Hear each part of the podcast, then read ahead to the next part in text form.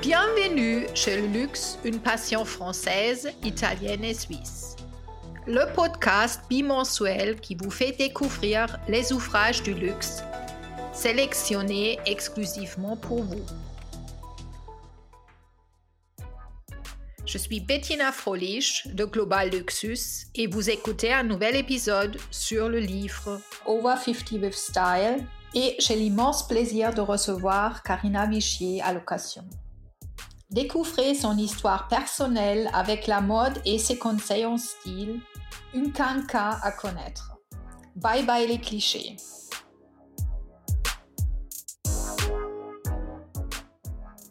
Bonjour Karina, vous êtes devenue, grâce à la plateforme TikTok, une influenceuse qui cultive son originalité. Comment expliquez-vous ce succès avant Instagram, YouTube, Pinterest et LinkedIn? Eh bien, TikTok est une vraie révélation pour moi parce que, euh, bien évidemment, avant TikTok, je n'étais pas trop présente sur les réseaux sociaux, puisque moi, je travaille surtout derrière euh, l'objectif et non pas devant l'objectif. Donc, TikTok a été pour moi une vraie révélation parce que tout simplement, je suis arrivée sur TikTok par hasard. Il n'y avait pas de but, il n'y avait pas de cheminement, il n'y avait pas de planning, il n'y avait pas une vision. C'était juste un test, juste un moment de rigolade entre ma fille et moi. Et ça m'a plu, j'ai continué. Et les autres réseaux, bien évidemment, se sont greffés par la suite parce que quand on commence à communiquer sur un réseau, et eh bien forcément, euh, il y a Instagram qui se greffe parce que les deux doivent fonctionner ensemble, LinkedIn pour la partie professionnelle, Pinterest pour et ainsi de suite. Le seul que je n'utilise pas, c'est Twitter. Et puis moi, je trouve que c'est un média qui est très trash, où il y a énormément de choses euh, médisantes, des formes. Euh, voilà, j'ai trouvé que ce, ce média-là était beaucoup plus difficile à, en tout cas, qui me correspondait, il me correspondait le moins parce que ce n'est pas ce que je veux faire sur les réseaux. Je ne veux pas clasher les gens, je ne veux pas créer du buzz. Mon objectif à moi, c'est d'être moi. Voilà. C'est aussi simple que ça. Et TikTok me va plutôt bien on est sans filtre. Vous dites j'ai eu le déclic le jour de mes 51 ans, en cherchant sur le net des blogueuses de mon âge. Qu'est-ce qui vous a inspiré et fait passer à l'action? Alors aujourd'hui, j'ai 53 ans, donc ça fait faire déjà deux ans que je suis sur les réseaux. Quand euh, le déclic s'est fait effectivement à l'âge de mes 51 ans, il y a plein de choses personnelles dans ce déclic. Premièrement, il y a un divorce la séparation d'avec mon, mari est forcément un moment euh, essentiel dans ma vie et un moment douloureux. Même si euh, ça s'est fait merveilleusement bien et que nous sommes amis aujourd'hui et qu'il n'y a pas eu de heurts. Malgré tout, quand vous êtes avec quelqu'un depuis plus de 15 ans, c'est toujours, toujours très difficile de se quitter, euh, même si c'est d'un commun accord. Donc il y a eu déjà ce premier moment difficile, ce cap à passer. Et puis, euh, à ce moment-là, j'ai pris la décision d'aller vivre à l'étranger. Donc, je me suis installée à Copenhague. Donc, c'était en novembre 2020. Et, euh, en fait, ce qui s'est passé, c'est qu'en étant à Copenhague, il y a eu euh, le Covid qui est arrivé en mars. Et à ce moment-là, je me suis retrouvée dans une situation très particulière, toute seule, 100 personnes, le téléphone, quand vous vous appelez, bah, ça sonne un peu dans le vide, les gens répondent pas, et vous vous retrouvez seul dans un pays que vous ne maîtrisez pas, dans lequel vous venez à peine d'arriver, et où il fait très très froid.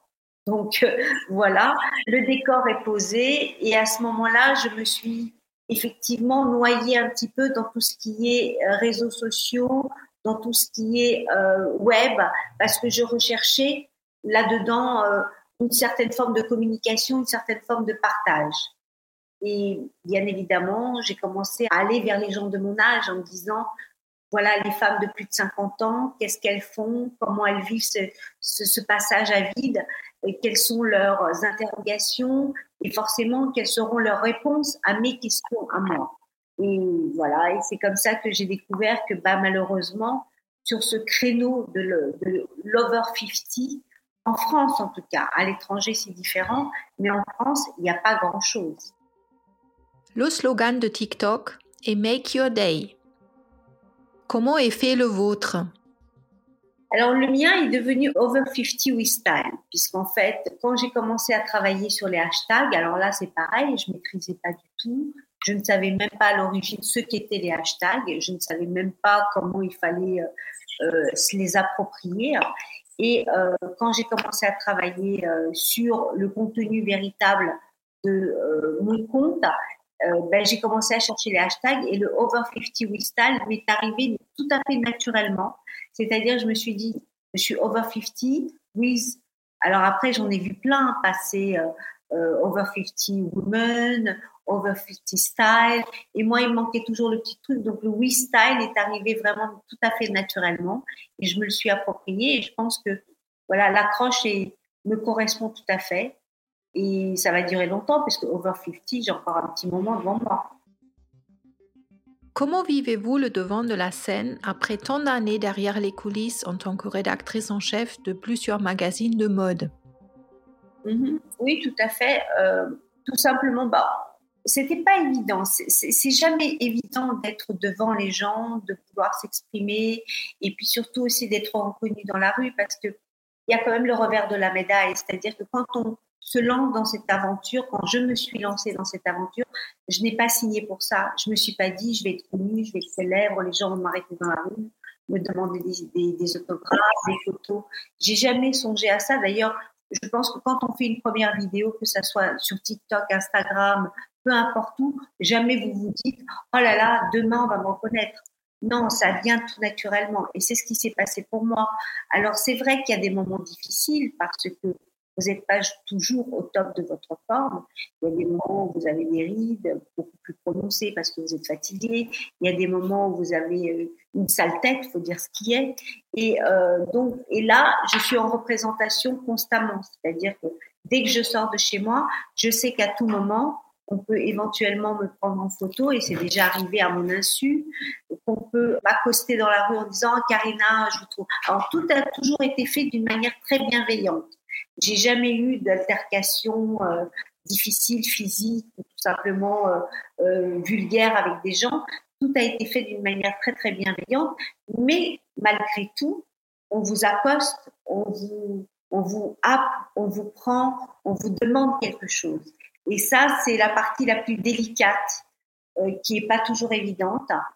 Et surtout, les gens ne comprennent pas, ne comprennent pas ou n'ont pas tout de suite le réflexe de se dire elle est en train de faire ses courses, elle est en train d'acheter son pain, voilà, c'est sa vie, c'est son quotidien. Non, forcément, dès que j'apparais, je fais partie de leur quotidien.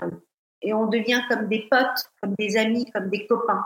Et à ce moment-là, ils s'autorisent un certain nombre de remarques, ils s'autorisent de me prendre par la main, ils s'autorisent de me prendre par l'épaule pour me prendre en photo. Et forcément, c'est des moments qui sont pas toujours, toujours faciles à, à vivre. Votre leitmotiv était de devenir indispensable, incontournable, inévitable.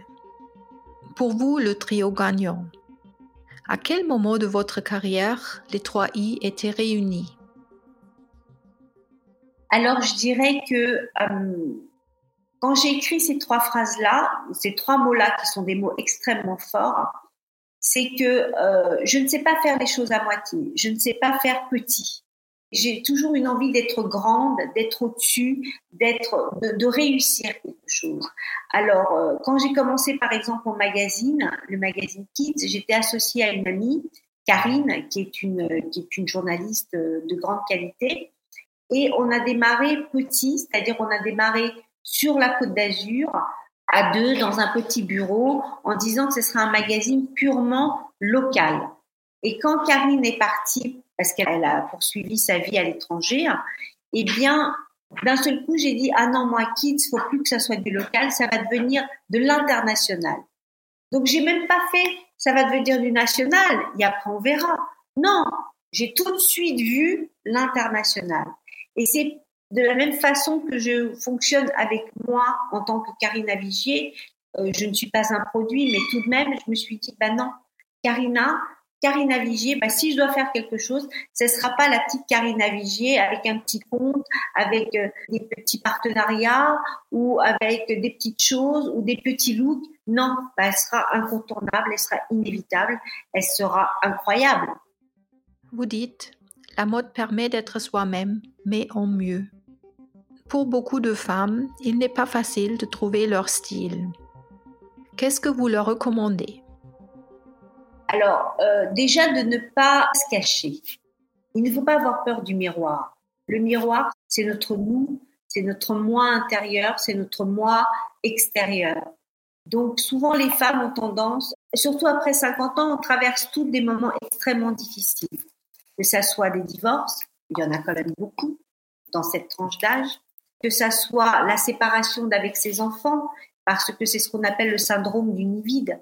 Vous avez à la maison euh, le brouhaha constant de la famille et du jour au lendemain, vos enfants partent vivre à l'étranger pour leurs études ou dans un campus pour continuer aussi leurs études ou tout simplement commencent à travailler ou s'installent en couple. Donc forcément, c'est des moments qui sont extrêmement difficiles pour une femme.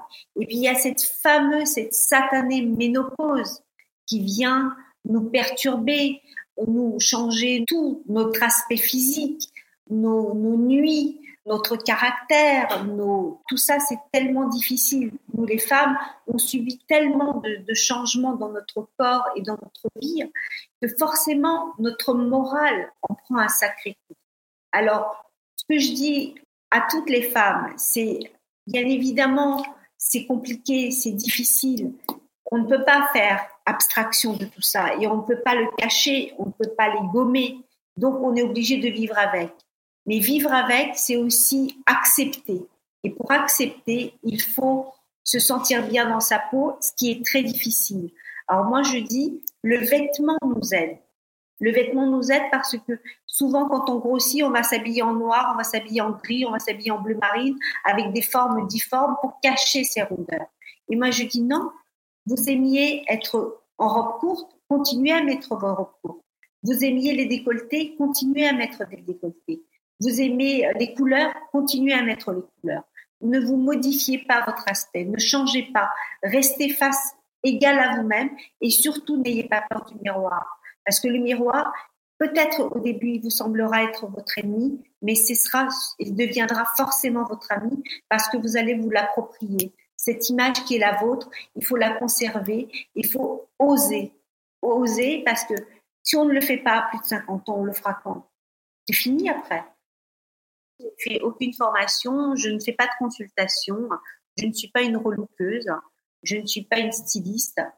Je vois les femmes quand elles m'appellent, quand elles m'envoient des messages, je leur réponds toujours. Je leur propose des looks quand elles me demandent des conseils. J'ai une, une personne qui, depuis le début, me suit et qui, à chaque fois, quand elle achète un vêtement qu'elle n'arrive pas à bien marier, elle m'envoie la photo du vêtement et je l'aide par rapport à, un mood board en, l'aidant au maximum. Mais je le fais d'une façon totalement euh, gratuite, sans aucun intérêt, mais vraiment parce que parce que j'aime ça. Peut-être pour l'instant, je suis tellement occupée que je me vois mal encore rajouter une corde à mon arc. Je veux créer la différence et aider chaque femme à assumer son âge, son corps et tout ce qui va avec. D'où vient cette envie d'aider votre communauté de plusieurs tranches d'âge? J'aurais adoré que quelqu'un m'aide. J'aurais adoré trouver quelqu'un, euh, voilà. Donc je me suis dit, puisque je n'ai pas trouvé moi, au moins je peux être là pour les autres. Donc euh, j'ai eu euh, sincèrement aucune aide. Je me suis faite toute seule. D'ailleurs, je pense l'avoir bien écrit dans mon livre. Euh, j'ai toujours été euh, très autonome, autodidacte et indépendante. Et euh, du coup, mais, mais c'est vrai, j'aurais adoré avoir quelqu'un sur qui me reposer, quelqu'un qui aurait pu me guider un petit peu dans les méandres justement, que ça soit de la mode ou tout simplement de la vie. Bon voilà, je me suis dit, j'ai pas eu cette chance-là, alors si je peux être la chance de quelqu'un, tant mieux. Vous avez dit dans l'intro de votre livre que c'était si difficile de parler de vous-même. En tant que rédactrice en chef, vous avez toujours écrit sur d'autres genres. C'est très très difficile. C'est extrêmement difficile parce que quand j'écris, alors déjà j'écris sur la mode, donc pas rarement sur des personnes, sur la mode. Donc c'est c'est une approche très différente. Et là, euh, et là me retrouver à me disséquer en quelque sorte à aller au fond de moi-même, à retrouver des souvenirs. Alors, en même temps, c'est allé très très vite parce que en, l'espace, je crois, de 15 jours, j'avais terminé euh, l'écriture parce que euh, je me suis vraiment euh, engouffrée là-dedans. Je me suis, euh, il y a une espèce de lâcher prise. Je me suis livrée entièrement. Alors, bien évidemment, tout n'est pas dans le livre. Ma vie privée n'y est pas, entre autres, pas énormément parce que je trouvais pas que c'était très essentiel. Mais en tout cas, les vrais sentiments, euh, le sentiment de mon enfance, les moments très difficiles. Moi, je me rappelle, j'écrivais, je pleurais parce que bien évidemment, excusez-moi, vous voyez, ça revient. Quand, quand, je me mets à écrire, il y a plein de moments forts de ma vie qui reviennent et les mettre sur papier, eh bien, c'est pas une chose facile. C'est pas une chose facile, mais ça, ce fut une très belle thérapie. Vous interviewiez régulièrement votre fille sur votre fil TikTok, sur ses tenues. Est-ce qu'elle a trouvé sa vocation grâce à vous? Elle a commencé bien avant moi parce que ma fille a eu sa première chaîne YouTube. Elle devait avoir 10-12 ans. Donc elle a commencé sur YouTube avec euh, une petite chaîne qui s'appelait Petit Big. Petit parce qu'elle était avec sa petite sœur et Big parce que c'était elle. Donc elles étaient toutes les deux sur YouTube. Elles ont créé leur petite chaîne et elles ont euh, fait des, euh, pas mal de choses assez longtemps. Après, elle est passée à la mode parce que euh, je pense que dans la famille, euh, c'est quelque chose qui est, euh, qui est omniprésent. La mode, le style, les vêtements font partie intégrante de notre quotidien. Et après, elle a créé son compte Instagram qui est extrêmement joli. Hein. Elle a une vraie notion du détail. Vraiment, j'adore son compte. Et c'est elle qui était bien avant moi ancrée sur les réseaux sociaux. Et quand elle m'a lancé c'est elle qui m'a lancé aussi, puisque quelque part, c'est elle qui m'a dit, viens maman, on fait une vidéo TikTok, parce que sans elle, je ne l'aurais pas fait. Et, euh, et bien évidemment, aujourd'hui, je l'ai dépassée parce que j'ai fait quelque chose de différent d'elle, c'est-à-dire que elle, pour elle, c'était pas un métier, pour elle, c'était du plaisir. Et moi, comme, comme tout à l'heure, je voulais indiquer, je ne sais pas faire les choses à moitié. Moi, je me suis lancée avec quelque chose où j'ai commencé à poster tous les jours. Mais c'était une période aussi qui voulait ça. C'était la période de la pandémie. On n'avait pas grand chose à faire. Alors faire une vidéo par jour, c'était pas la mer à boire. Tout le monde pouvait le faire. Et euh, donc ma fille, je pense sincèrement, a beaucoup plus de qualité que moi sur le plan visuel, sur le plan euh, créatif. Et, euh, et voilà. Et aujourd'hui, je pense, oui, qu'elle est capable de faire de très belles choses par la suite. Simplement, il faut qu'elle prenne le temps, qu'elle ait l'envie. Donc, pour l'instant, elle se cherche. Et euh, elle a que 22 ans, donc c'est un jeune âge. Je lui laisse le temps et puis si je peux l'aider, je l'aide bien évidemment. Et puis si elle a envie de changer complètement d'univers, ben, elle changera d'univers. Mais c'est vrai qu'elle est très créative et je pense que le milieu de la mode est, est vraiment fait pour elle. Vous étiez la petite fille? La plus stylée à l'école. Était-ce votre conviction derrière la création de votre magazine pour enfants Kids? Non, c'est autre chose parce qu'en fait, cette partie euh, de moi, je, bah encore une fois, je m'en suis rappelé que quand j'ai commencé à écrire le livre. C'était quelque chose qui était enfoui en moi depuis très très longtemps. C'est pour ça que j'ai dit que c'était une très belle thérapie. Par contre, non, j'ai fait ce magazine pour mes enfants parce que mes enfants étaient, euh, mes deux filles étaient autour de moi et j'avais envie de leur laisser quelque chose. C'est vrai. Et que c'est elles qui m'ont inspirée dans la création du magazine parce que je m'habillais aussi à travers elles.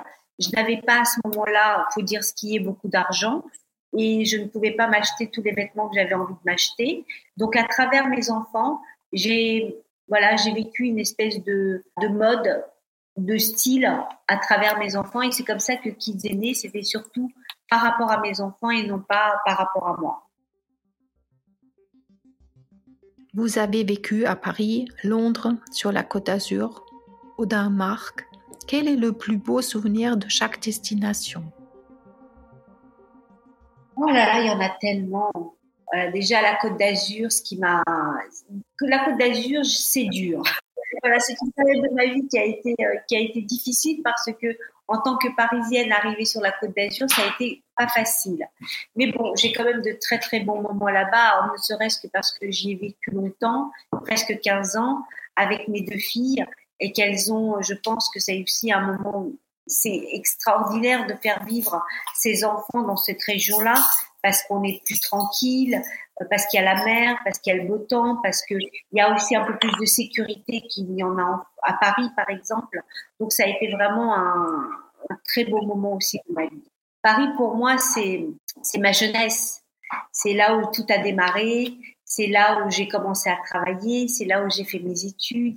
C'est là où j'ai eu mes premiers amours. C'est voilà, c'est ma ville phare. C'est mon rocher à moi.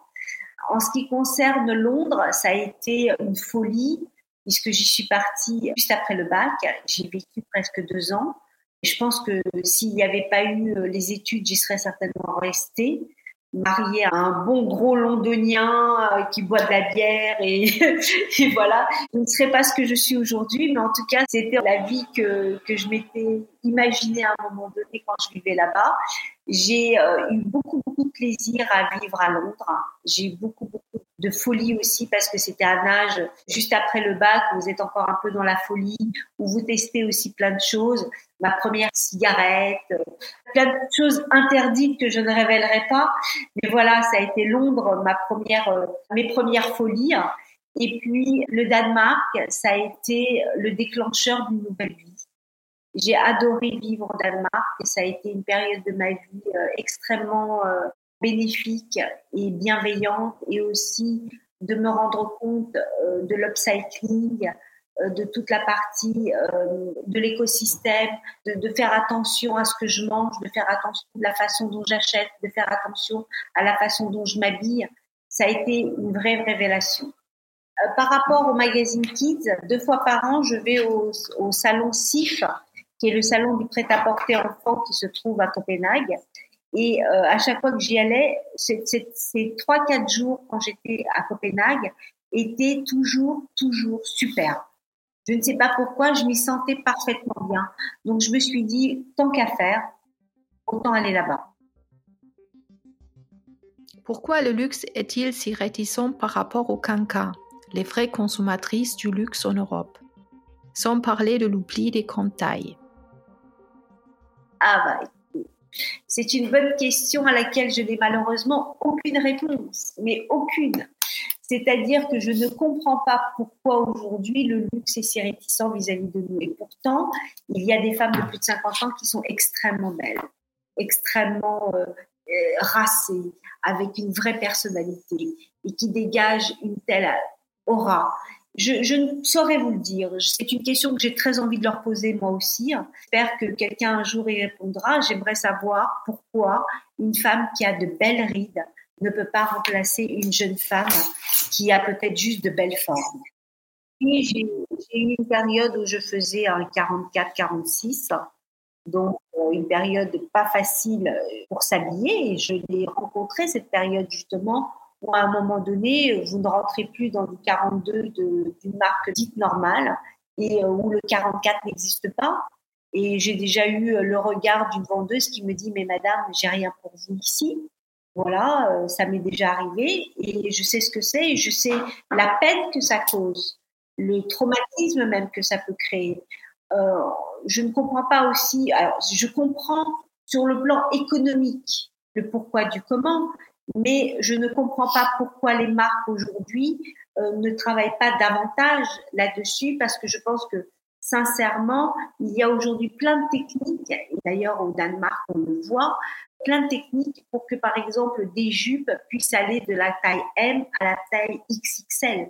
Il y a plein de techniques aujourd'hui euh, au niveau de, la ceinture pour pouvoir justement aller vers des tailles beaucoup plus grandes. Et sans que ça, alors forcément, ça coûte plus cher parce qu'il y a plus de tissus, il y a plus de recherche.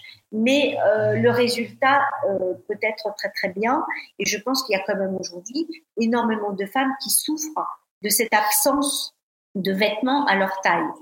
Et, euh, on a envie de s'habiller comme tout le monde. On n'a pas forcément envie de s'habiller dans, un, dans une boutique spéciale grande taille.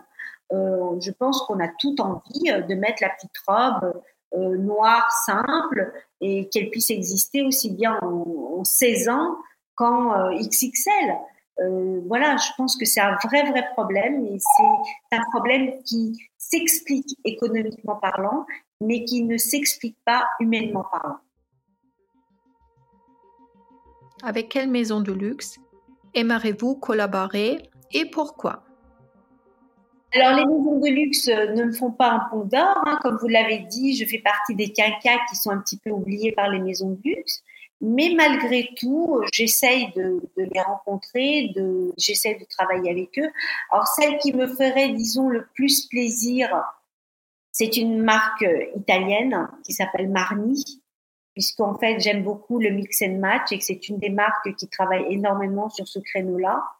Après, j'aime beaucoup les Italiens. Moi, j'ai ce côté un peu French Riviera que, que j'ai gardé. Hein. Donc, j'aime beaucoup Prada, j'aime beaucoup Missoni, j'aime beaucoup euh, Miu Miu. Voilà, tout cet univers-là me parle beaucoup. Fendi aussi. Après, j'aime énormément les Belges. Donc, un de mes chouchous, c'est Martin Margiela, euh, que j'adore. Dries Van Noten. Euh, voilà, ce sont des marques qui me parlent et avec lesquelles je me sentirais extrêmement bien. Combien de pièces avez-vous dans votre dressing aujourd'hui? Alors, mon dressing n'est pas si monstrueux que ça. Ça représente, en fait, c'est une pièce qui fait à peu près 20 mètres carrés. C'est une chambre. Voilà, c'est une chambre qui est aménagée en dressing. Alors, j'ai beaucoup de vêtements, oui, mais parce que j'ai beaucoup de vêtements que je garde depuis longtemps puisque j'ai des pièces que j'ai encore achetées euh, quand j'avais 22, 23, 24 ans. Et puis, euh, je me permets maintenant, par contre, de faire des vide dressing pour justement euh, me séparer des petites pièces qui viennent justement de, petites marques. Alors, on va dire qu'à temps complet, je dois avoir à peu près 500 pièces qui sont des pièces qui restent constamment dans mon dressing. Et à cela se rajoutent des pièces qui viennent, qui repartent, qui sont vendues souvent dans des dépôts-ventes. Je travaille avec un dépôt-vente qui est dans le sud, qui s'appelle Richop, qui se trouve à Nice, dans, le, euh, dans Nice Étoile. Et c'est chez, chez cette personne-là que j'envoie tous les, tous les vêtements dont je ne veux plus ou dont je veux me séparer. Quelles sont les pièces dans votre garde-robe que vous gardez? Alors, ce sont des pièces que je garde bah, parce que je les ai achetées déjà premièrement. J'ai la petite robe Jean-Paul Gaultier noire que j'ai achetée avec mon premier salaire. Donc euh, voilà, elle est là euh, et j'espère un jour la donner à mes enfants comme une espèce de passation. Euh, voilà, j'ai des pièces rares de Issey Miyake parce que bon voilà, malheureusement il est mort et c'est quelqu'un qui qui a travaillé le tissu d'une façon tellement remarquable que pour moi, c'est presque des pièces de collection. J'ai des pièces d'Elbaz, d'Albert Elbaz, euh, qui a fait la renommée de l'envin et qui, euh, qui m'a appris énormément de choses de par son style effiloché. C'est lui qui a le premier euh, pris un ruban qu'il a déchiré comme ça et tous ces petits filles ont dit ça c'est chic. Alors que pour nous c'est oh mon Dieu pourquoi il déchire un ruban et pourquoi on va porter un ruban déchiré? Mais il a raison il y a un côté chic à ce petit ruban déchiré qui a mis aussi au bout du jour, après Chanel, les petites euh, babies, les, chaussures plates. Ça, voilà, quelque chose qui, qui m'a marqué. Voilà, j'ai des pièces comme ça qui sont marquées par une histoire, aussi bien dans la couture, le prêt-à-porter ou la haute couture, que dans mon histoire personnelle. Votre séjour à Copenhague a redéfini vos habitudes d'achat. Pourquoi? Alors, sincèrement, avant de partir à Copenhague, j'étais euh, j'étais très très loin de cet esprit green. Euh, je ne faisais pas du tri. Déjà, j'habitais, euh, j'ai habité longtemps à Avignon et après j'habitais à Nice. Alors, je vais vous dire, Avignon, il n'y a pas de tri sélectif et à Nice non plus. Voilà, ne savez même pas ce que c'était, personne ne s'en occupe, tout le monde s'en fout. Donc voilà, euh, ça c'était déjà une première remarque. Je mangeais euh, pas du tout sainement. Je mangeais euh, tout ce que, en fait, je mangeais même pas. En fait, je grignotais tout au long de la journée sans avoir de repas fixe. Et après, tout ce qui était éco-responsable en termes de textile, pareil, ça, mais ça passait au-dessus de ma tête, mais euh, j'étais pas du tout là-dedans. Le fait d'arriver à Copenhague et euh, de rentrer dans un espèce de système, parce qu'on rentre à Copenhague dans un espèce de système. Déjà, quand vous rentrez dans une maison, dans un appartement à Copenhague, vous avez euh, dans le jardin, dans leur cour intérieure, le tri sélectif. C'est pas deux, quatre, six poubelles. C'est 30, 40 poubelles différentes. Tout est rangé, tout est bien étiqueté. Vous ne pouvez pas faire d'erreur. Et si vous faites une erreur, c'est que vraiment vous voulez la faire. Il y a cet aspect-là. Il y a l'aspect justement euh, de la seconde main, du dépôt-vente, de la friperie. Les boutiques de dépôt-vente, les boutiques de friperie ressemblent à toutes les autres boutiques. On ne fait pas la différence. Donc quand vous rentrez dans une boutique, c'est comme ça d'ailleurs que je me suis rendu compte, c'est que je suis rentrée dans une boutique en pensant que c'était une boutique normale, multimarque, et je me retrouve dans une boutique second hands. Et ça, c'était vraiment extraordinaire. Tout était bien rangé, étiqueté par couleur, lavé, ça sentait bon. On n'avait pas l'impression de rentrer dans un truc, oh là là, faut fouiller, faut que ça soit, euh, faut, faut dénicher la pièce rare. Elles étaient là devant vous, toutes ces pièces rares. Et le prix, en France, dans un dépôt-vente, vous avez tout de suite du luxe. Là, non. Vous avez des petites marques qui cohabitent avec des marques de prêt-à-porter et qui, elles, cohabitent avec des marques de luxe. Et c'est un melting pot, c'est un mix and match qui est généreux, qui est intéressant, qui vous fait plaisir. Et là, du coup, vous avez très, très envie de tout essayer. Voilà, comme je dis, le Danemark a été pour moi, Copenhague a été une vraie révélation. Ça m'a permis justement de, découvrir toute cette façon de vivre qu'il est difficile de reproduire en France. Voilà, parce qu'encore une fois, je suis à Paris et en bas, il y a quatre poubelles, il n'y en a pas 30. Éditrice, patronne, businesswoman, boss et influenceuse, quel est le métier dans lequel vous êtes Karina Bichy Oh là là là là, ça fait peur quand vous dites dire tout ça. non, je, dans Karina Vigier, ou Karina, je sais pas. Karina Vigier, c'est tout, tout et son contraire. C'est, euh, je pense que je suis euh, patronne, mais pas parce que je veux être une patronne, mais ça s'est fait comme ça. Businesswoman, pas vraiment, parce que l'argent n'a jamais été mon moteur. Euh, moi, ça a toujours été la créativité et l'expérience et les découvertes qui sont mes moteurs dans la vie. Donc, euh, je suis pas une vraie businesswoman parce que je pense que je n'ai pas de maison à moi, j'ai pas de compte en banque bien rempli, j'ai pas de jet privé, j'ai rien de tout ça. Et je n'en veux pas d'ailleurs. Euh, voilà, moi, ce que je veux, euh, c'est vivre de mes passions. Donc, Karina Vigier, elle se retrouve un petit peu aussi bien dans Kids Magazine que euh, sur les réseaux sociaux, que dans mon livre, que dans les prochains projets que j'ai. Euh, Karina, elle, elle met sa patte un petit peu partout, mais par plaisir. Et uniquement par plaisir. Est-ce que vous avez réalisé votre rêve? Oh, J'en ai réalisé plein. J'ai réalisé le rêve, celui d'être autonome. J'ai toujours rêvé d'être euh, indépendante et je le suis. J'ai réalisé euh, le rêve de, de, beaucoup voyager. Alors, j'ai pas fait tous les pays du monde, mais euh, j'ai encore un peu de temps pour moi. J'ai réalisé d'être au contact de jeunes créatifs et ça pour moi c'est ce qui me plaît le plus. Autour de moi, mon équipe est extrêmement jeune. Mon assistant, il a à peine 21 ans. Euh, ma fille, elle a 22 ans. Euh, toutes les personnes avec lesquelles je travaille sont d'entre 20 et 25 ans. C'est un vrai, vrai plaisir de travailler à leur côté. Ils m'apprennent énormément. Et puis, euh, le fait d'avancer tout simplement, de, de continuer mon petit bonhomme de chemin et encore une fois euh, d'être d'être apprécié, d'être d'avoir des gens qui me disent euh, vous m'avez aidé. Beaucoup de gens me disent j'ai remis de la couleur grâce à vous. Euh, pour moi, c'est ça. Ça, ce sont les plus beaux rêves que l'on peut avoir. Quels sont vos projets à venir? Ah bah, allez, on se lance. Euh, je, crée ma propre chaîne YouTube dans les prochaines semaines.